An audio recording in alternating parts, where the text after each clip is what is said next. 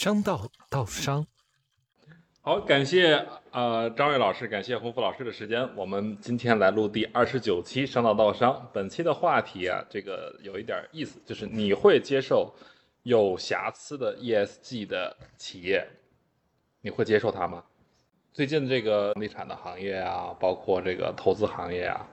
都有一些这种相应的。新闻啊，最近还有一篇报道是 RepRisk 发布的这个年度的报道，就是关于漂绿和漂色的这么一种新闻，发现说银行金融业所贷出去的号称绿色金融的这个贷款，给到实体行业当中啊，有将近啊这个四分之一是漂绿的状态。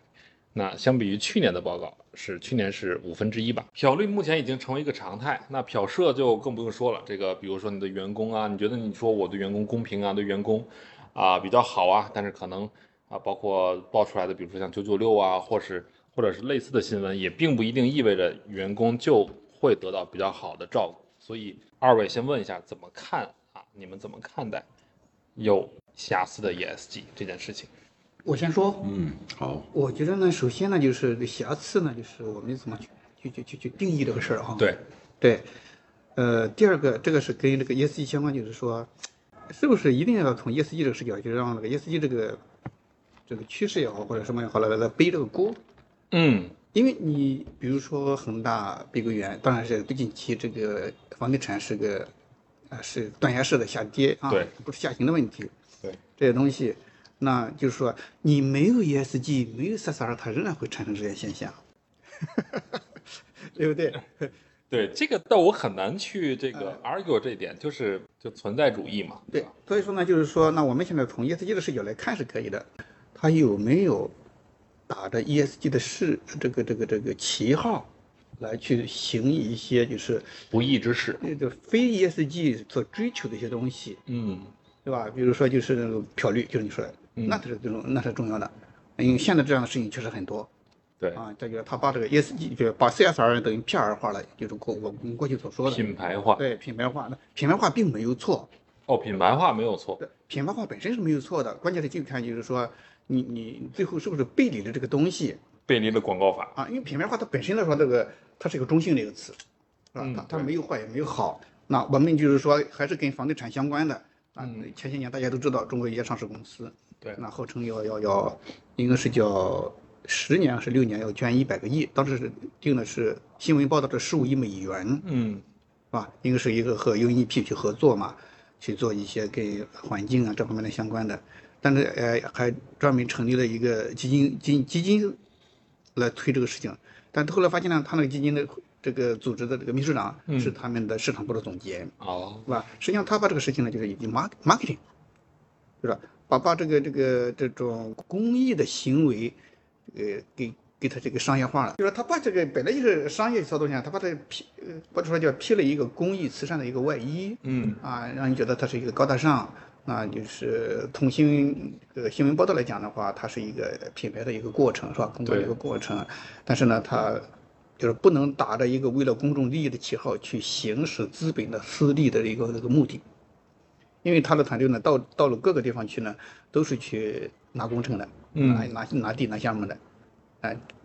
这个事情是当时引起了这个国际机构的强烈的一个反弹。你看哈，就像，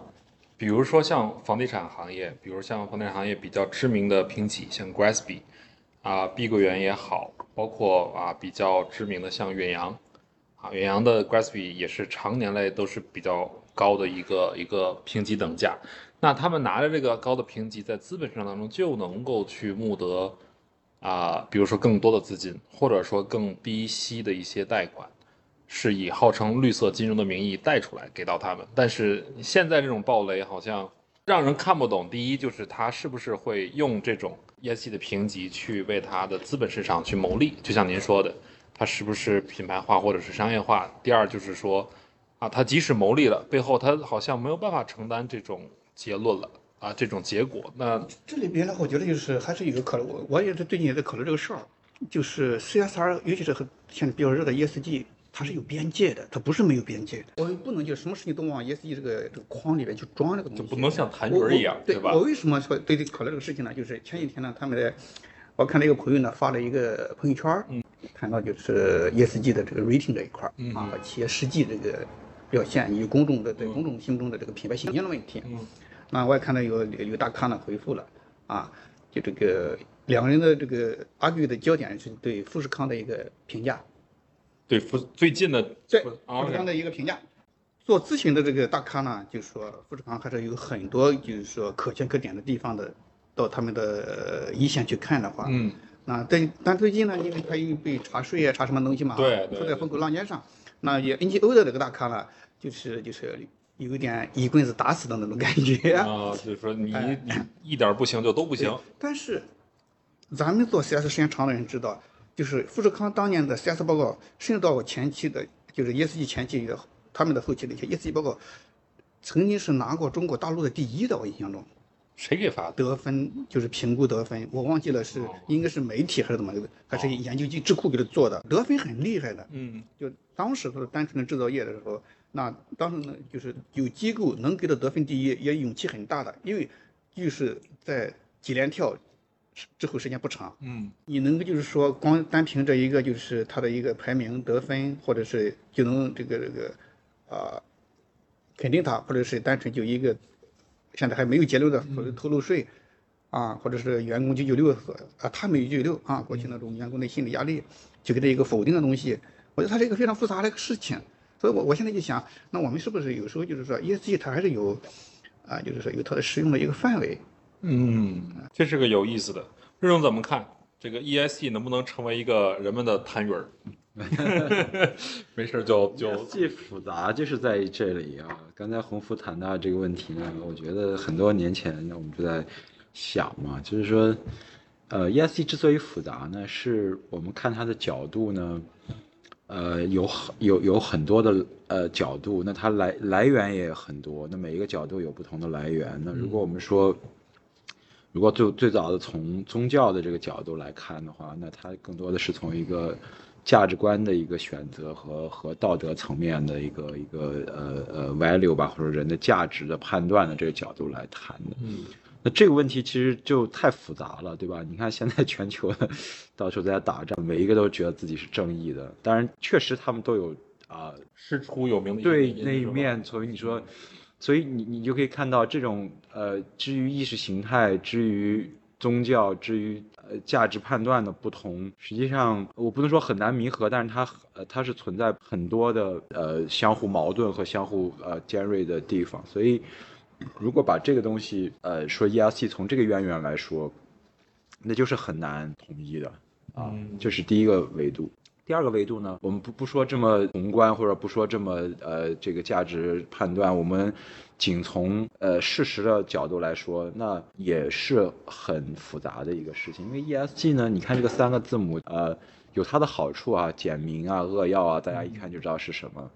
那复杂就是在于 E、S 和 G 其实有一定的关联度，但是它也不是说是完全关联的。所以一个企业，呃，E 好不好，S 好不好，G 好不好，甚至跟它的公司的运营的结果也是很难完全成正比的。嗯我们刚才谈到的这个案例，那比如说像地产，地产的这个行业的兴衰，其实不在于这个公司做的，或者说不完全取决于这个公司本身做的是如何，特别是现在这个这种危机，嗯更多的取决于一个宏观的一个环境的一个一个变化和一个发展。那这些角度其实不是 ESG 能够做到的，呃的的判断的东西。刚才洪福谈到这个，它 ESG 如果我们去看的狭义的这些 ESG，也就是说从 ESG rating 或者 ESG 啊信息披露出来的这些东西，那呃这些公司确实做的还是不错的啊，不光是信息披露不错，它确实做的也是不错的。比如说，如果我们大胆的说一些富士康的这种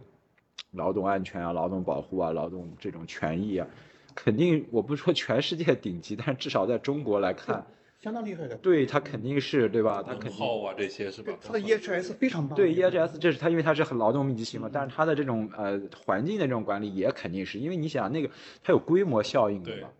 你想苹果对它还有一个供应链的一个倒闭。对对，它它是它是供应全球最顶级的这个这个呃供应链和和消费品牌的，它一定是有这样的一些要求。还有一个前段时间的案例，硅谷银行倒掉了，但硅谷银行的 ESG 做的是挺好的，对吧？对呃呃，当时被拿掉的，它也是一个宏观，实际上是有成本失火，叫殃及池鱼的。对，它是美联储的宏观调控的一个一个结果。所以你可以看到，仅我们且且不说那个价值判断的这部分，仅从 ESG 专业角度来说，哪怕我们看的是非常专业，他也不能直接认为我们说 ESG 好的企业就一定没问题，ESG 不好的企业就一定要有倒，或者说一定有。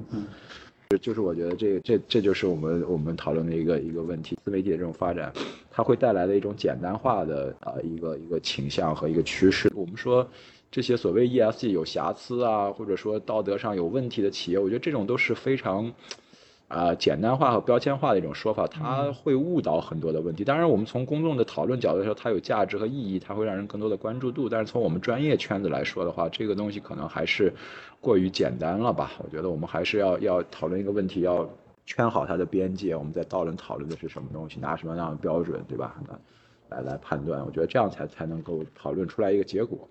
所以顺着您的思路再往下再延展一下，那比如说考虑到。呃，投融资或者是叫 ESG 投融资的时候，那 ESG 可能是看着企业自身的表现，是不是还要加一些外部的一些环境，比如说外部的政策呀、市场的发展的趋势啊，或者说人们的一些观点啊，就让这个东西指标更加更加稍微复杂一点，然后体现企业在这个行当当中，或者是这个大的发展趋势当下百年未有之变局当中的一个一个具体的位置。这个可能也不尽然，因为就是因为，就这个事情越复杂，你就越没办法弄。就是你看绿色的这个贷款，还是相对来说比较简单。就是我觉得这个事情还是要把它分开看啊。那这个这个地产，你比如说我们举个例子哈，你地产你确确实是拿了这个啊绿色的信贷，或者发了绿色的债券，你去去做的这个呃绿色的建筑的这种，那那就那就是那那就 OK 啊，你拿的。就我们的绿色的信贷或者绿色的呃这个呃，我们购买这个绿色的债券，其实是为了去一定程度上支持这样的绿色的项目。嗯，那他建了这么多绿色项目就 OK 了，那他其他东西烂尾了呢，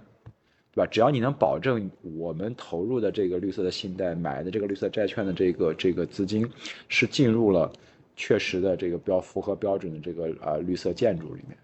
但是这个东西。你倒过来讲啊，比如说你作为投资人，或者说你说个人投资者，你说哦，我在市面上我去挑这些可以投，不管是 ETF 还是啥，然后哎，看突然间有一个指数基金，它标出来说，哎，你是什么绿色指数基金或者绿色房地产指数基金，我觉得哎，这个好像既有我的这个道德感，又有我的这个社会责任感在的一个东西，我愿意去投它。但没想到它像你说的，它把楼盖完了，盖完了之后，哎，啪，它烂尾了。那你觉得说，那我还不如不投？不是。关键现在好多就是标榜是责任投资的、影响力投资的、ESG 投资的那些指数基金啊，什么 ETF 啊，你看它的资金，你看它的这个池子，哎，股票池，嗯哼，你会发现很多跟这些东西一点关系都没有。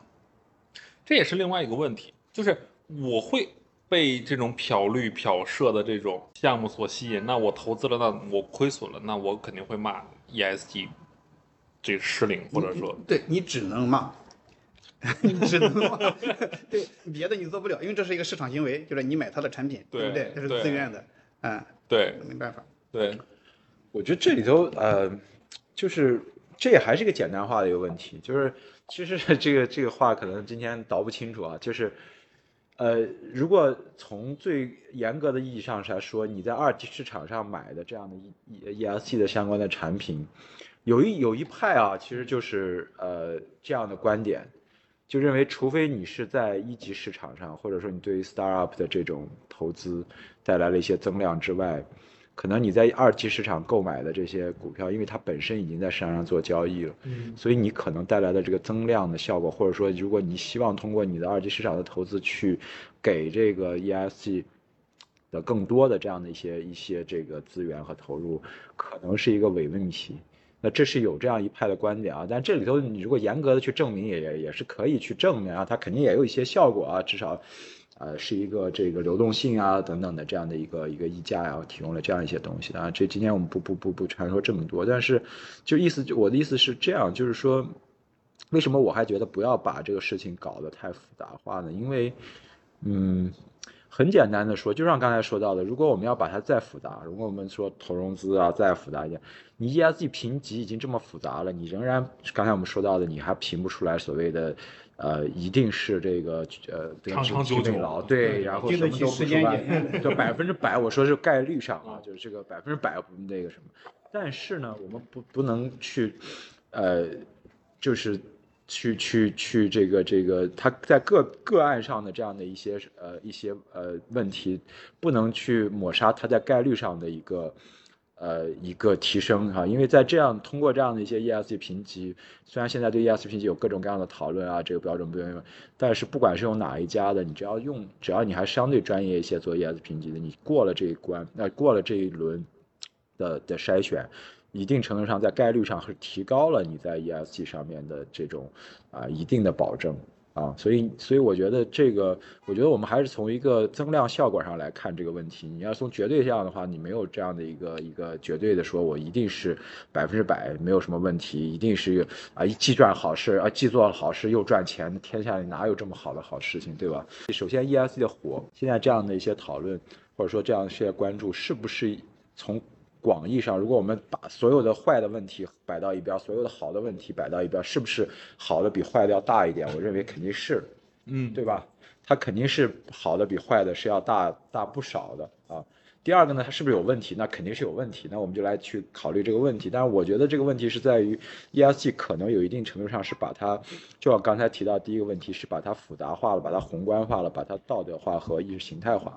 我觉得我们现在可能要把它，呃，如果我们拿这个这个这个五四的 上百年前的这个说法，就是多谈点问题，少谈点主义。意思就是说，如果我们去解决，比如说我们想解决环境的这个问题，那我们用什么样的方式，用什么样的好方法？你这个公司没关系啊，你你你治理有点问题，那是另外一个角度，我们从另外一个角度看。但是你说你是做的绿色的产品，比如说你就说你这公司房地产公司，你的治理是不好的哈，你的这这个有点问题，你的这个呃呃财务是呃这个这个这个呃。持续性、稳定性是不好的，但是你你你你做了这么多的这个呃几千万平米的这个绿色建筑，那就符合我们绿色建筑的标准，对吧？我们过建造的过程，这个这个过程当中也是符合 各种这个绿色标准标准，那我们就可以，我是投这个绿色的属性去投这个角度来说，那我就可以通过市场的角度或者通过我们的各种绿色金融产品去支持这样的项目的建立。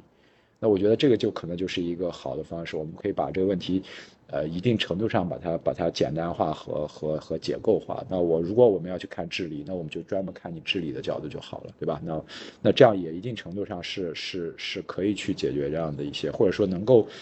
减少这样一些争议吧。因为你把它放到一起，就是这样以后的我，而且我还有一个想法，就是说角度是在于。这个市场所谓的绿色溢价 或者 ESG 的这个溢价哈 premium 这个东西，其实是一个，嗯，是一个双刃剑，是一个双刃剑。它是个好东西，它确实能够鼓励，但是它因为如果它有这样一个溢价，就有道德的风险。经济学上很正常嘛，对吧？只要你有溢价，就所谓这个 washing 的这些问题，就是因为它在一定程度上有这个溢价，人们希望去这个溢价。不管是从资本市场溢价，还是你的声誉上的溢价，还是你的监管上的这种这种关注和 PR、GR 这方面的溢价，那都会去促使你去要去做一些这样的呃，有些是实打实的事情，有些是面子上的事情。所以我觉得这种溢价的事情呢，可能我们可能还是要还是要分两个维度来看，一定程度上是呃是好事情，但是我们也不能强调，就像。很多年前，我们做绿色债券认证的时候，很多都在谈我们要绿色债券的补贴啊，要给到这样的发行的这种，呃便利性啊，甚至要这个贴息啊，这个我就不是太呃觉得这样。我觉得在一个市场或者说在一个基础设施评价标准啊，市场的参与方的这种，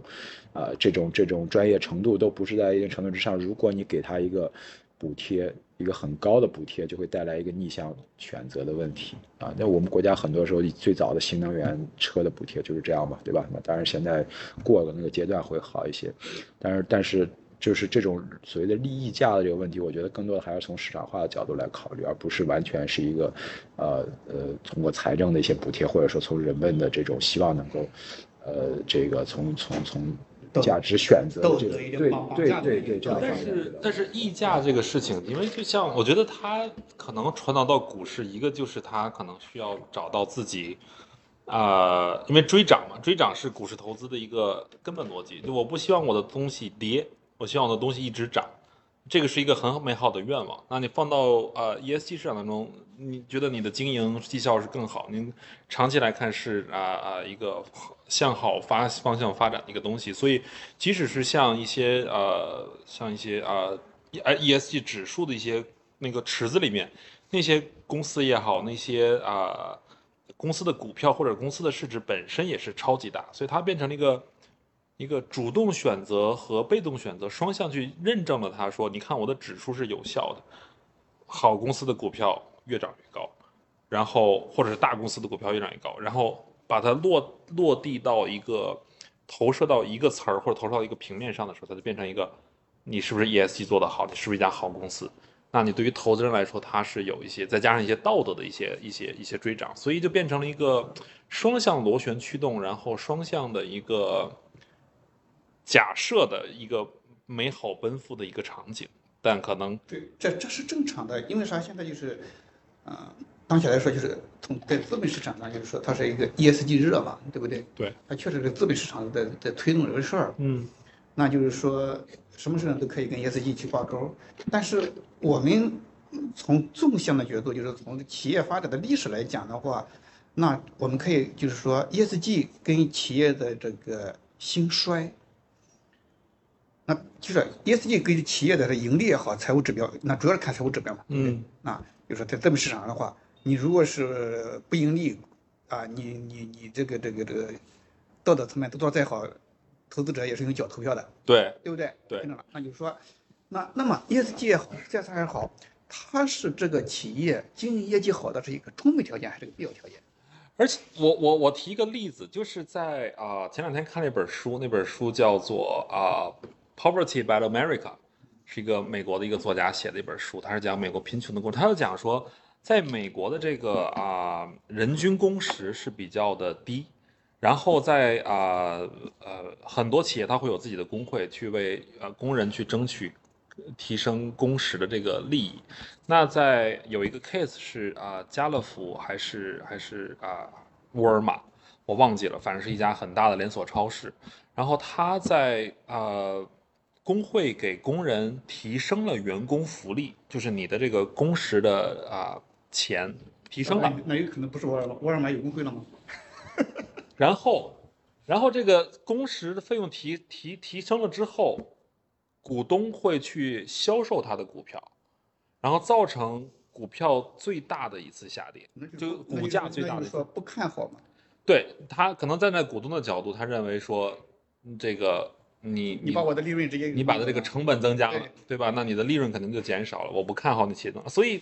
是直接的就就对起来。这个 shareholder 和 stakeholder 它永远是一个矛盾统一统一矛盾体的这个东西。对，所以就非常的奇怪。那你的 ESG 明显是会更好，但是这是很直接，大家用脚投票的一个一个状况，就是我我卖你的股票，我觉得你这个问题又说到很那个什么了，就所以你很多很复杂的事情，所以工会这个事情好不好，不一定啊。福特现在的市值我忘了，可能一百多亿美元吧，上千亿，那比特斯拉的可能零头的零头都不知道，有没有有没有十分，肯定不到十分之一了啊。我记得福特通过了他们那个百分之二十左右的一个涨幅，好像对是。，包括美国三大集团里面有个别都都已经被被被被拖死了，对对吧？我们说袖带，对吧？那不就这问题就是在于就是这这就怎么看这个问题，对吧？所以说特斯拉呢，它要大力发展机器人，哦啊，我刚查了一下，特斯拉的市值六千亿美元，啊、福特市值三百亿，哎，对吧？你看二十倍啊。二十分之一嘛，对对吧？但福特的产量肯定是特斯拉可能十倍二十倍吧，产量那的销量它。要你看，这是貌似是一个就是说科研投入或者是技术层面、生产层面，但是它背后有没有治理的？我我我对我当然不光是说它这个市值的问题啊，市值代表了一定资本上也不是那么那么，但是这个很大的问题就是很多，你说美国的那个呃呃克莱斯勒为什么跟戴姆勒合并了，就是因为就是对吧？美国这个汽车的工会是非常非常强势的，其实这个里头就是就是说，我觉得这个工会这个问题，就是就是这包括这很多东西，这都是很就是都倒不清的，比如说最低工资制是不是好的事情？嗯，的这个劳动的这种劳动法的边界到底是在哪呀？是更保护工人还是更保护这个雇佣者？所以这些。这些不是我们说传统的说这个这个呃劳动人民站起来就更好的，它它里头是，它它它它是你现在是工人是高了一点，但是你过了十年，你可能没公公司都黄了，对吧？你这这个没了，对吧？你就业都没了，对吧？所以这这东西，所以这就是我说刚才回回那个问题，如果现实中讨论问题，这些都是非常非常复杂的，它不是很简单，说我有工会，我有我给你涨了这个我这个 working rate 的话，你就你就一定是，呃，对你和对。对你的长期是一定好的，对公司的长期是一定好，但我也不说是一定坏的哈，这里头是是，所以大家，所以这里头这我觉得可能还是要就事论事的来讨论，而且要看到你这个公司是怎么样一种状态，是需要，就像我们如果我们三个人，对我们三个人如果如果通过一个 Zoom 通过一个腾讯会议来录，肯定没有现在这样的。对吧？那你说我们可能是传统的一代，但我相信人可能就算现在的这一代，他也不是完全活在线上的，不会活在元宇宙这里头啊。那当然，未来活到元宇宙也可能啊。我不说那个好坏，那也也许到那个时候，那我们就认为可能那就分裂了。对，所以 这个精神和这这就是说，我们对于这个好坏，我们的价值，我们的获得感也在变化的，也在变化。哦，那肯定。对，所以就是这个问题就是。我觉得这这里头的复杂程度就是在于我们，但是这些东西不可能放到一起都要讨论。我觉得我们就就事论事来讨论。那如果我们放在这，那我们解决，比如说现在我们要对工工人，我们现在认为工人工资是怎么样一个情况，对吧？你跟市场的反应，你跟这个反应是不是你你是不是可以升，但是是不是也可以降？对公司，你比如说拿出什么样一个比例，对吧？什么样一个角度，啊，能够得到一个共赢的一个结果？那你要证明你这这种这种投入式的的价值在哪里？所以这些都还是非常技术性的一些问题。所以。我觉得，呃，很难去放到一起说一定是这个，呃，非此即彼的。其实我们说对于员工的投入，一定程度上从价值角度来说是把人当人啊，不是工具是目的。但是从另外一个角度，人人也是重要的，主要的这个呃这个价值的来源，对吧？你把你的员工做做这个对的更好，他有更多的创造力和这个。呃呃，这种贡献度，你的公司大家一起能做得好，那这是一个共赢，对吧？所以如果我们把它放成一个，我们更多的还是从做蛋糕的角度来考虑这个问题，而不是分蛋糕。你要从分蛋糕，那肯定是，对吧？你工一个这个工资拿走了一点，你的这个留存的收益就少一点，那这是一块多一块，那就少一块。那你要考虑这个做蛋糕的这种角度来说，我觉得可能还是要，对吧？那最近有一个呃，Alex 就是这个呃英国的一个一个一个老师写了本书叫《蛋糕经济学》，他其实就是这个概，他就是简。单就是说这个意思，大家从做蛋糕的角度来考虑，而不是从分蛋糕的角度。对，一个是增量，一个是存量。嗯那从存蛋糕角度，那你就多一块，我就是少一块。对，零和博弈，对吧？那就是零和博弈。他们，你看到说，呃，人们对于对于这个这个消费，对于消费主义，对于这些的一些新的变化，可能也随着公司的一些变化，会产生一些新的一些想法。嗯。可能不再只是以好和坏去评价，可能更加微观的形式。就是你越我越就，当然这可能也就是又回到一个虚无主义了。就是我我看东西越多，想的东西越多，你我越在现实当中用好坏这个这个概率越低。就你很难说，不管是一个事情、一个人、一个一个机构、一个组织、一个国家，你很难用好坏这种词。我们年轻的时候很容易吧，小时候很容易，对吧？你好，你坏，你是个坏人，你是个好人，对吧？我妈，我儿子经常问我啊，他是个好人还是坏人？你的回答这很复杂。对对，我觉得这是就就很复杂，就是没有这，我觉得不是什么现实中就是这样。你这绝对的好人和绝对坏人有，但是那个概率很低，对吧？那绝对的好事、绝对坏事也有，但是一个做到一个公司和一个国家，你说绝对的好、绝对的坏，太难去去去去去那个什么了。所以我觉得这些，呃，就我我觉得这是这个世界也在发展，我们对于好坏或者说。对于对错的这样一些判断也是在变化的，本身这个标准都是在变化的，而且这个变化时间越长啊，这个这个这个这个呃科技越发达，社会越变化，它的速度会越快。这些把这些现象都抛去，原因就是在于，如果我们要去判断好坏的话，你得有个标准，这个标准就在变化。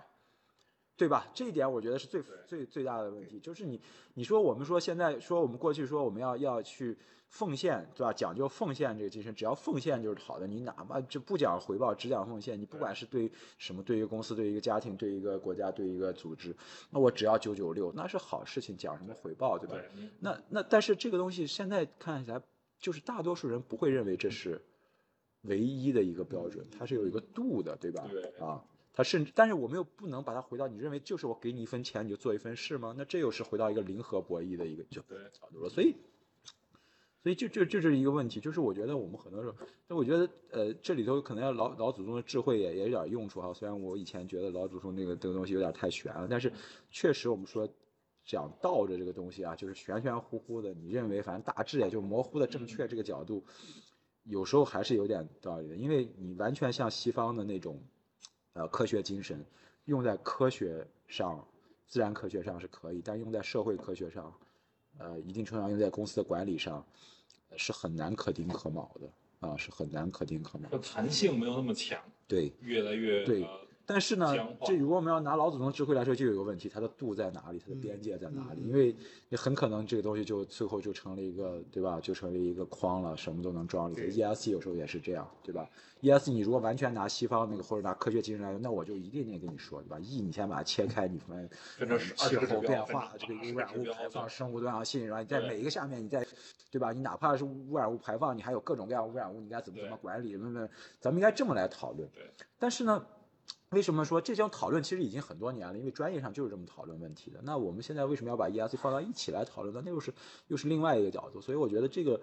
东西可能还是这个呃呃有一定的这个从从价从从方法论上还是有一定的科学之处，就是它还是有一些这个。形而上的东西可以总结出来，它是一个方向性的、一个趋势性的，甚至它一定程度上利用了人们的这样一些关注，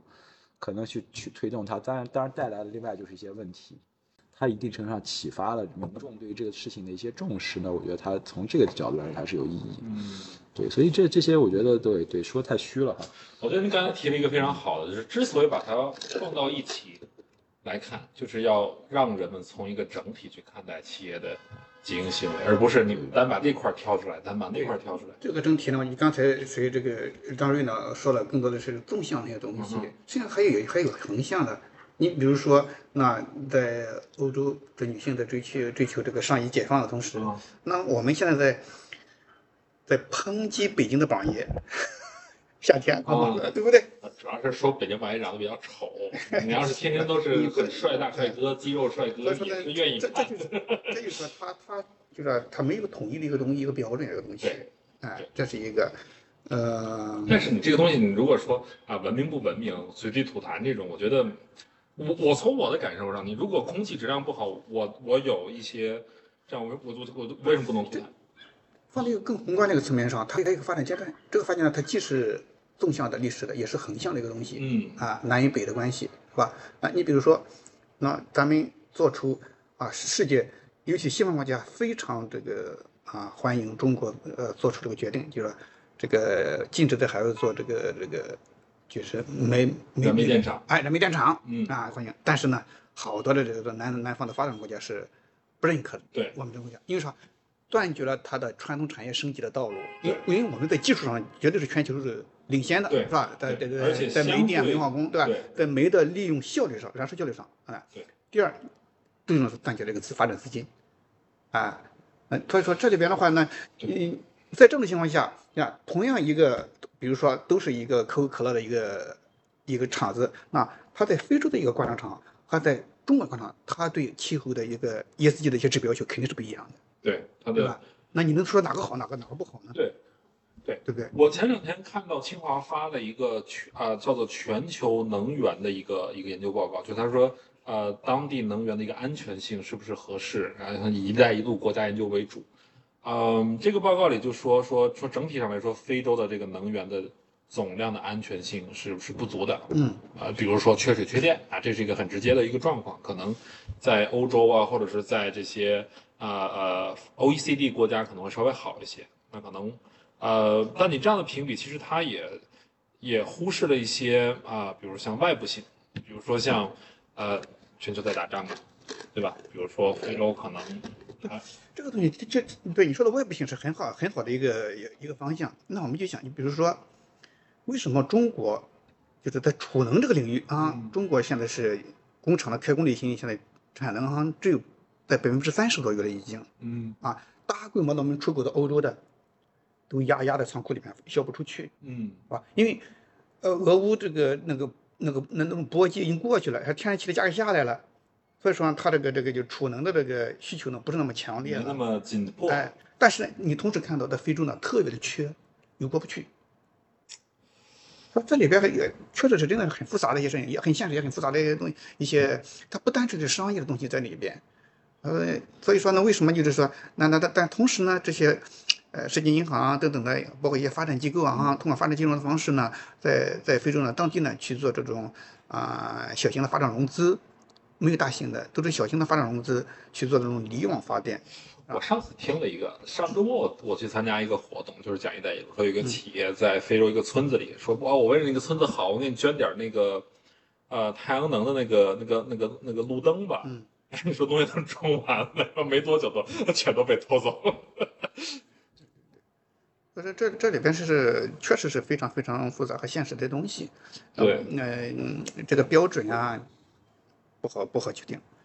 就是就是同一个企业的在不同大洲的啊同类型的厂子，它的就是 ESG 的，你如果是单看它的披露信息的话都不一样，因为它要求就不一样。对，我觉得还有一个比较尴尬的，就是我们今天就聊聊到这个碧桂园和这个啊恒大的这个状况啊。碧桂园有有呃碧桂园自己的基金会，恒大有恒大自己基金会。那在这个啊精准扶贫期间和前后，啊这个这个恒大哈恒大真的是捐了不少钱，捐了将近两百亿，一百一百八十多亿。那这个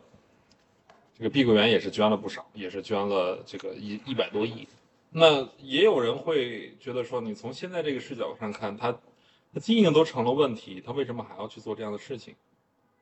有呃商业发展的机遇，它也是看到机遇在里边。就除了大除了宏观上政治上的政策上的一个它的一个许可之外，当做那那他在当地是不是有可以有这种政府关系、社区关系的一些投入啊，实际上这在贫困县这层面讲，政府关系无所谓的，对吧？啊，对吧？更多的是一些是不是有没有其他的一些诉求发展的机会在里边？明白。而且你看像，像这个，呃他们因为他们捐了这些钱，拿了各种各样的这个奖，就这本身这个行为是值得的，呃，呃是应得的。就是就是这种奖就就是感觉就就什么叫什么三好带引号的三好生啊，带引号的这些优秀啊社会企业、社会责任企业啊，也会给他去做做一些更加的一个贴标的一个方式。但是你现在来看，好像不知道，可能这是说话可能有点有点这个马后炮，但你会觉得说你是不是应该关注一下你的经营的状况啊，关注一下你的经营的这个这个这个是不是良好啊，资产是不是良好啊？那说的更深一点的话，你想想他这钱是哪里的，并不是他自己挣的，是融资来的呀，信托呀。对对，所以所以另外一个他就不开了这个钱。对，所以你回到现在另外一个 case，到到中植中植的这个这个啊、这个中融啊是叫中融吗？中植，中植啊中植信托的这个暴雷啊，大家好像所以这就是我我我我的交流的，我一定我我我老是在说，我这 ESG 呢，目前来讲，我就重点在 G 这个层面，因为到这个层面，比如说你不管捐一捐一百个亿、两百个亿，是吧？那首先看你这他这钱是怎么来的，是吧？到这个层面已经到了就是你的股权结构上这块来了，它就是个典型的公司治理这个问题了。所以企业应不应该做这样的一些公益项目？应不应该做这样的一些公益投入？我觉得这里边啊，它不存在应该不应该的问题，它可以做，但是呢，就是我我我我最近我我看一篇文章呢，他们是就是讲这个影响力投资这一块儿啊，那个就是有两个，就这这叫额外性的概念，嗯，additionality additionality 吧，嗯。啊，一个是被投者的，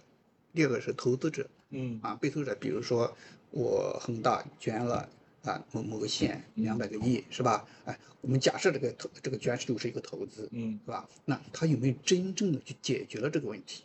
当地的生计问题。对，而且是它是持持持续的，能自己这个造血的那种。如果不是的话，仅仅是买路条的话，这种行为就是说，一次性的，虽然不能说是批评，但是我觉得不值得提倡，因为他没有把他的资本价值最大化，对，对吧？哎，当然光考虑这一点还不行，啊，还要考虑就是说被投者，嗯，比如说就这个线，我拿到了你的这个两百个亿的投资，我有没有动力去做一些？不光不光是动力的问题，就是说，你这一笔钱是不是啊？除了你之外啊，我就无法通过其他的渠道来融到这笔钱，或者以最低的成本来融到这笔钱，这一点是非常重要的。为什么？很多，那就是说你这个就是这个这叫叫额外性嘛，就是说，就这就来有时候来评价就是这个你的就是 ESG 投资也好，就是这让这个企业的投资了哈，或者做一嗯 CS 项目也好，就是说它的价值所在，啊，呃，如果就是第一个它能满足，是吧？如果但是第二个它满足不了的话，满足不了被投者的这个。老百姓的话，嗯，那就证明就是说，你仅有可能它就很容易流入一个 PR 的 PR 或者 GR 层面的东西。但是现在很多的机构，它在或者企业捐钱，它一定要要求有配捐，一定要要求有，我当你这边一比一比一或者一比二或者一比几，这种，就可能稀缺性。这个我觉得它这个就是改变不了，就是我觉得用这两个这个额外性来来来判断这个事情。对，对，所以所以你你。你你从公益机构的角度，就是那天我还参加了研讨会，是讨论，当然可能可能可能跟今天的话题不是特别相关，嗯，在讨论说慈善行业的啊，慈善烟草行业的慈善捐赠应不应该发生？如果是从被被捐助者受益这一块确实能解决问题的话，当然可以，当然鼓励。但是你看什么希望小学们某某烟草希望小学某某就就是会促进吸烟的这个这个状况嘛，这个，所以所以像这种外部性，我觉得也会是。哎，我不那么认为。你你说这个喝酒和吸烟哪个更高尚，哪个更哪个哪个更不高尚呢？然后还有军火企业吗？还有军火吗？对不对？军工？呃，军火肯定是，军火肯定是是是是有一些有一些那个啥。那那这些军工企业，对吧？你你可能比如赌博业啊，比如说对吧？但是你看像香港赛马会也做了大量的这些，比如像那个博彩业啊，对，香港他他那个那个那个赛马会有专门自己的基金会，对，而且是战略性的去做这种项目，对，做年的投资，那很很厉害的，确实。对，中国的博呃不能叫博彩，叫什么彩票行业，嗯，也是也是一样的。对，彩票福我们的福彩，我们的体彩，对，也是有大量的。虽然被贪污了很少。所以像是 good cause for bad result 这种，就是呃，可能是一个好的初衷，但是它可能会有坏的影响的这种。那在 ESG 视角会怎么看？觉得这个问题就是还是那个问题，就是呃，我们先不能把这行业一棒子打死啊。你这个呃，这个烟草带来的这个呃税是非常非常高的，对于我们国家来说，呃，不管对我们，对全世界都是一个呃很重要的一个东西。那当然，从另外一个维度来说呢，它确实它对于人的呃呃身体是有一定的害处的。嗯。那呃，当然也会有一些成瘾性的东西，所以嗯，那一般情况下，原则就是不能公开的去做任何的宣传和对吧？甚至不能做公开的宣传还罢了。那我们国家其实已经很那个，现在已经少很多了。原来还有打擦边球的广告，那海外你也知道对吧？那些那些烟和尚的那种广告，你必须得印上那种很。很触目惊心的东西，对吧？那，呃，对他不能公开去做。我觉得，我觉得这个在慈善这个角度也是一样，你可以去做慈善，这个没有问题。但是你可能不能根据这个慈善去做宣传啊，这个我觉得还是有一定的呃差别的，因为呃。就这个其实就是我说的，就我觉得可能呃，这这世界上没有绝对的东西。你说这个行业有没有它的意义和价值？有，有它存在的呃，或者说有它存在的合理性，但不代表任何存在合理性的行业都会同等的在。行业去做一些这样的呃宣传和传播和这样的一些影响力，我觉得这个角度还是要要要更加。当然，我们希望能够更怎么说？随着，当然这也是差不多的。随着科技的发展，你看这个其实烟草也就变成转电子烟了。我觉得没没有过多少年，可能也会被颠覆掉啊。对，所以呃，这还是又回到我们刚才说的这个问题，就标准都在变化。在我们在讨论烟草该不该做广告的时候，可能过两年烟草行业就没了。我看到啊，DJSI 在啊前两年的这种年报，它在二一年、二一年还有，就二一年以前的所有的年报当中，嗯它的那个啊 DJSI 那个 CC 那个评价年报，嗯。还会有烟草这个行当，嗯。但是二二年之后就就被拿去了，就整个报告当中就没有了。但是它有这个啊 gambling 和这个嗯。和这个 entertainment 嗯这种嗯，它会存在。嗯。所以这种筛查也会说，哎，我筛筛筛，我最后我就整个这个这个这条线的指标我都不看了，我都可能不去投了。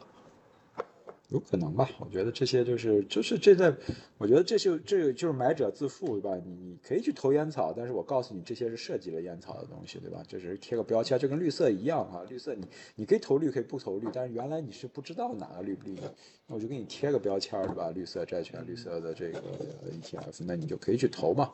对吧？所以我觉得这些这些都是呃呃这个东西一个价值，我觉得。呃，在慢慢的发展当中，这些我们可能还是要第一从发展的角度来看这个问题，第二个是要从积极的角度来看一些问题，第三个我觉得还是要呃就就是在更专业的讨论来这个问题，而不是呃这个比谁的嗓门大和比谁的这个对吧？那网络上充充满了太多这样的呃这样的这简单化的东西，我觉得是不太好。所以 ESG 的评级会不会存在带引号的失灵或者带引号的后知后觉？不用带引号，它其实就是存在呀。那任何东西都会存在，因为它至少第一点在 data 和 information 上，它不可能穷举。对，而且你 就永远是在一个外部去观察，对这个对对你这个肯定是而且不可能是按天去更新，对吧？对每个董事长去去突然出了问题的，不可能马上更新的。这个你现在咱们回过头来看，就是从啊，就零八零九年哈，这十几年，你去翻一翻媒体做的那些榜单，对，为什么没有人去追责？为什么没有人？就是你这么，你都这样榜单的十届、十一届、十二届，就感觉，嗯，你你到底给这个这个这个你就是你媒体是不是有社会责任心？你是不是 有一些？你是不是在误误误导人家的这种消费观？当时挺好啊，当只能说当时都挺好的。所以大家对企业这么这么严苛，但是对于像媒体或者说对于对于这种这种这种宣传的这种，并没有很严苛的去考虑它的这种，对，大家一个是一笑了之嘛。对吧？你可以用删稿去来搞，但是好像你想每年到了到了这这个时候啊，就开始搞榜单。企业的这 ESG 总监呀、PR 总监开始频繁的奔波于各个这个发奖的这个论坛上去。拿奖拿到手了，嗯，对，嗯那这里里边也是有代价的。然后用宣传，然后说我的产品是什么什么样对子，宣传或者广告或者其他的方式来进行一个回报。那就跟我觉得就跟骗老头老婆去买理财产品是一样的，就是还是要弘扬主旋律。对他都不懂，然后说哦这个好，这个 这个也有一些无奈吧，这个事情，所以呃，不能说评奖没它的价值，但是确实现在在这这种环境之下呢，嗯，那媒体也有媒体的难处它，变成一门生意了，是吧？哎，媒体媒体没有别的发展了，只能发展这点东西。只能这一条路去挣点钱啊。对对，你说的很正，因为好多广告都被做自媒体的截流了。你看自媒体为什么不搞榜单呢？这是个挺有意思的现象。比如说，哎，这个倒也是啊，自媒体确实，但自媒体如果一旦搞了榜单，这个事情是不是更加的恐怖，更加的夸张？嗯，这就是也有从另外一个角度，那就大乱到大治嘛，大家都在搞，这个没人看了嘛，也有这个问题嘛。对，所以说这里边就是，我觉得传统媒体和自媒体，呃，说远了哈，他对这个对商业模式的认知上，还是真的是是隔代的，都是差别还是蛮大的。我觉得这个可能也回应了刚才瑞总所讲的，比如说经济的发展导致了新技术的出台和新技术的一些发展，可能在在某种程度上来说，这些媒体机构可能就是一百年以前裹小脚的一些老太太，她用传统的方式、传统的思维去看待这个世界，然后可能就会给出一些他们认知下的一些内容，然后因为占据着一些传播的一些声量，然后传播出来的信息可能也会有些有失偏颇的一个状态。所以导致我们会看到说，哎，这个企业怎么的？哎，出了问题，哎，是不是失灵了？就我觉得不是，我觉得谁都不比谁笨，他们他们不用这。这传统媒体很不容易，我觉得咱们不能这么去说他们这个这个他带着多少的压力和镣铐来来来来来，不能叫跳舞来生存吧，只能来就说来生存。所以这个行业可能确实有一些行业是慢慢的在呃消失，比，如说报纸，对吧？对，这个形态上肯定已经消亡了，但是新闻可能不会消亡。但是，嗯，不知道。我觉得现在主要的问题就是，如果再说大一点，然后从从大的角度来说，就是这种，呃呃，这种技术的发展，呃，使得我们说以前说到太阳底下无心事的这样的一个、一个呃总总体的论断，可能要做一些修正。可能我们遇到的很多问题，可能确实是几千年未有之大。不能说变局，至少是几几千年没有没有见过的这样的一些一些问题，所以我们，啊，对，都在，所以有时候我们要回到传统去考虑，有些时候要回到现代来考虑，有些时候也要接受就是这样一个一个稍微呃混乱一些的一个一个是一个一个结果吧，我觉得，我们几千年没有的变化，这是技术带来的一些变化啊。所以，呃，我觉得就就接受这样的现代就好了，因为嗯，很可能你回不到了，你怎么去回到老祖宗去看人工智能的问题？没有，他们可能也没经历过这种话这这他们没有这人人类就没有思考过这样的哲学议题啊，人类思考过人和人之间怎么做，对吧？这是伦理纲常的问题，人和自然也想过一点点这样一些问题。人和精神也会想到一些一些宗教上的问题，但是人和人工智能，人和我们作为人和类人，人作为过去人是作为一个神创造的结果来看这个世界，现在人作为神在创造这个世界，我们怎么来看这个问题？这个是没有遇到过的。我们遇到的很大的形势是人现在作为一个什么都要自己决定的这样的一个群体，他是没有做好这个准备，或者说没有这个经验的。因为原来大家认为我们都是被选择、被决定、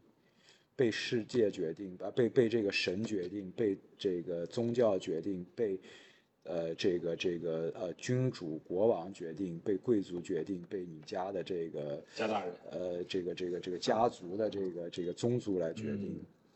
对吧？那现在我们把这些都要抛开，因为这些都不，因为我们讲人类的自我解放，这确实精神上的解放一方面，现在技术上确实你能够去创造一个，或者说我们即将站在能够创造一定的